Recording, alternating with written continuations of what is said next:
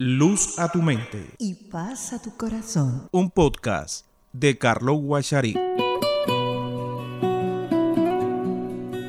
El 4 de julio del año 1952, Florence Chadwick, de 34 años, entró al Océano Pacífico en la costa de la isla Catalina, en California, con la determinación en ser la primera mujer en nadar hasta llegar a la costa del continente. Siendo una experimentada nadadora, ella ya había sido la primera mujer que cruzó nadando el Canal de la Mancha en ambos sentidos. Ese día el tiempo estaba nublado y frío, así que apenas podía ver los botes que la acompañaban. Millones de espectadores la veían por televisión.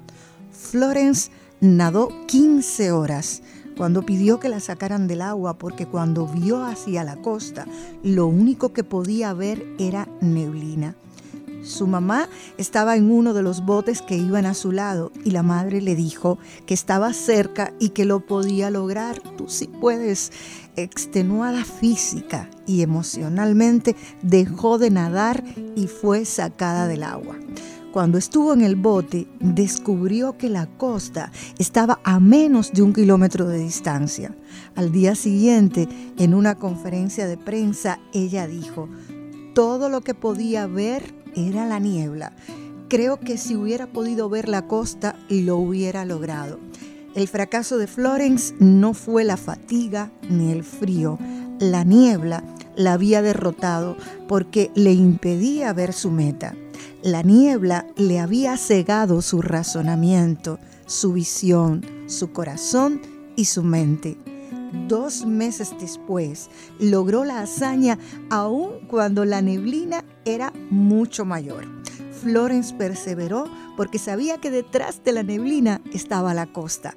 Reflexionemos qué es lo que nos motiva cuando la niebla llega a nuestras vidas. ¿Nos paraliza o la echamos a un lado?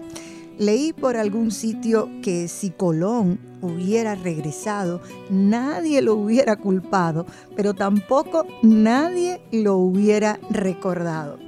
Hoy podemos ver la niebla en nuestra vida como obstáculo o como oportunidad. No podemos rendirnos ante las circunstancias, nos podemos rendir ante las circunstancias o podemos seguir nadando aunque estemos entumecidos, incluso con fuertes calambres.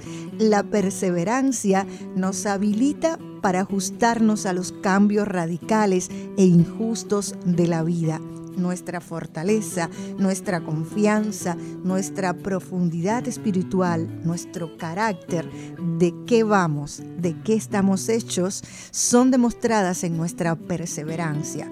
Continuemos hacia adelante aún cuando no veamos la costa, ella está esperándonos.